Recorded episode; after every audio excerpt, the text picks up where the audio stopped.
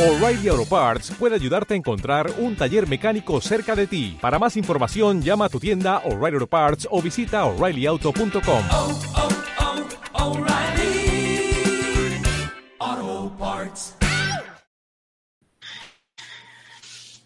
Hola, ¿qué tal? Soy Patricia Velarde. Aquí estamos en mi canal. Te doy la bienvenida. Me da mucho gusto estar compartiendo contigo esta, este tema muy padre que es cómo coordinar mi boda o tu boda.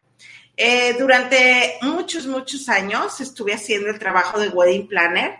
Incluso me di a la tarea de escribir un libro que se llama Manual Nupcial, el cual pues estoy nuevamente revisando para sacarlo actualizado a este año. Próximamente te daré por ahí una sorpresa. Pero bueno, no quise dejar pasar la oportunidad de comentarte cómo puedes planear u organizar tu boda. ¿Te vas a casar? Eh, pues ya tienen planes, tu pareja y tú, ya han estado platicando acerca de cómo les gustaría su boda, cómo se le imaginan, cómo quisieran que, pues que fuera todo eh, desde un plano así como muy bonito, muy mágico. Y créemelo, que por mi experiencia, todo eso puede hacerse realidad. ¿Sabes qué es lo único que necesitas? Yo te voy a dar los tips para que eso se pueda lograr realmente tener la información para poder lograr, esa planeación así como te lo estás imaginando.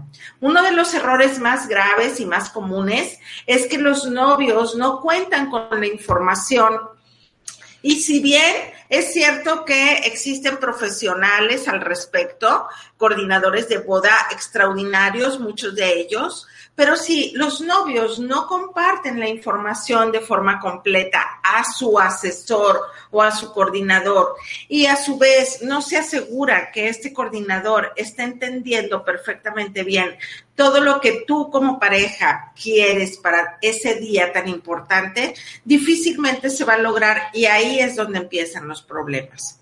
Yo lo que les recomiendo muchísimo a los novios es que paso número uno, ellos dos pongan eh, perfectamente claro todo lo que quieren para su boda, que, prioriz que pongan en prioridad tanto para la parte de la novia, que es lo más importante, como para la parte del novio, el novio hace esa, esa tarea, esa lista, que es lo más importante para él. Y luego, como pareja, qué es lo que ambos quieren y nuevamente lo escriben. Y de esa forma ya quedan como pareja perfectamente claro eh, toda la información al respecto, qué es lo que quiere ella, qué es lo que quiere él, qué es lo que quieren ambos y eh, pueden eh, tener un mejor entendimiento.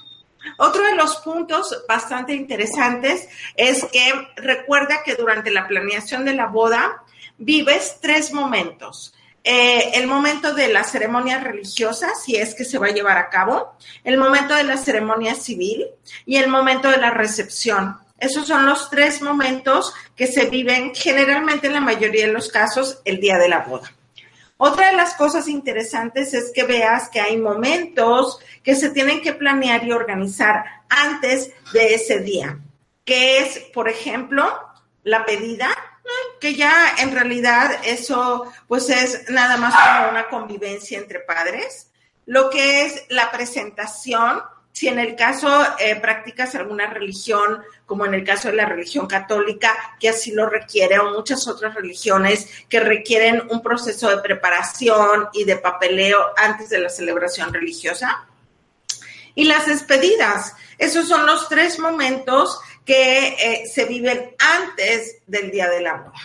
Otra de las cosas bastante eh, importantes a tomar en cuenta es que durante todo este proceso de preparativo, no solamente vas a estar enfocado o enfocada o como pareja, los dos, poniendo atención a la boda como tal, sino hay otros aspectos bastante eh, interesantes. Por ejemplo, dónde van a vivir, van a vivir en la ciudad, en, en, donde radican actualmente, van a vivir en alguna otra ciudad por cuestiones de trabajo o de estudios o planes simplemente personales, eh, van a vivir en casa propia, van a rentar, van a vivir con alguno de los padres momentáneamente, o sea, ¿cómo va a ser su vida después de una vez que ya has llegado? de la luna de miel, de viaje de bodas, cómo va a ser ese día a día después. Y eso, evidentemente, durante el proceso de preparativos, pues lo vas a estar también planeando porque si vas a vivir en la ciudad en donde te encuentras, vas a rentar o comprar, eso implica pues una cierta toma de decisiones también. Y al mismo tiempo, eh, pues hay que acondicionar ese espacio, hay que comprar los enseres o planear cómo, va a llevar a, cómo vas a llevar a cabo el acondicionamiento.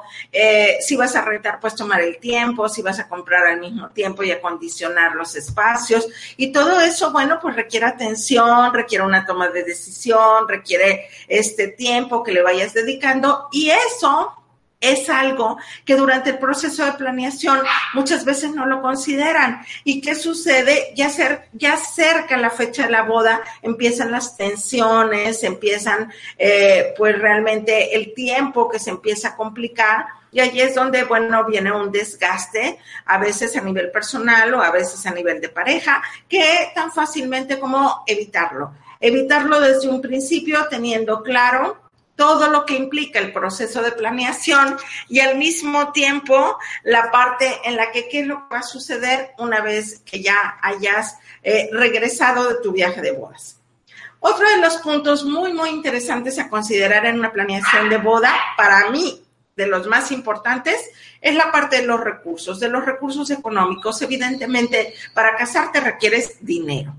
Y ese dinero ¿De dónde va a provenir? De, ti mismo, de tus ahorros, de los ahorros como pareja, eh, mm, van a ser subsidiados por los padres, los padres son los que van a eh, proveer los recursos, etcétera. O sea, toda la parte relacionada al giro de la administración del dinero, es sumamente muy importante considerarlo.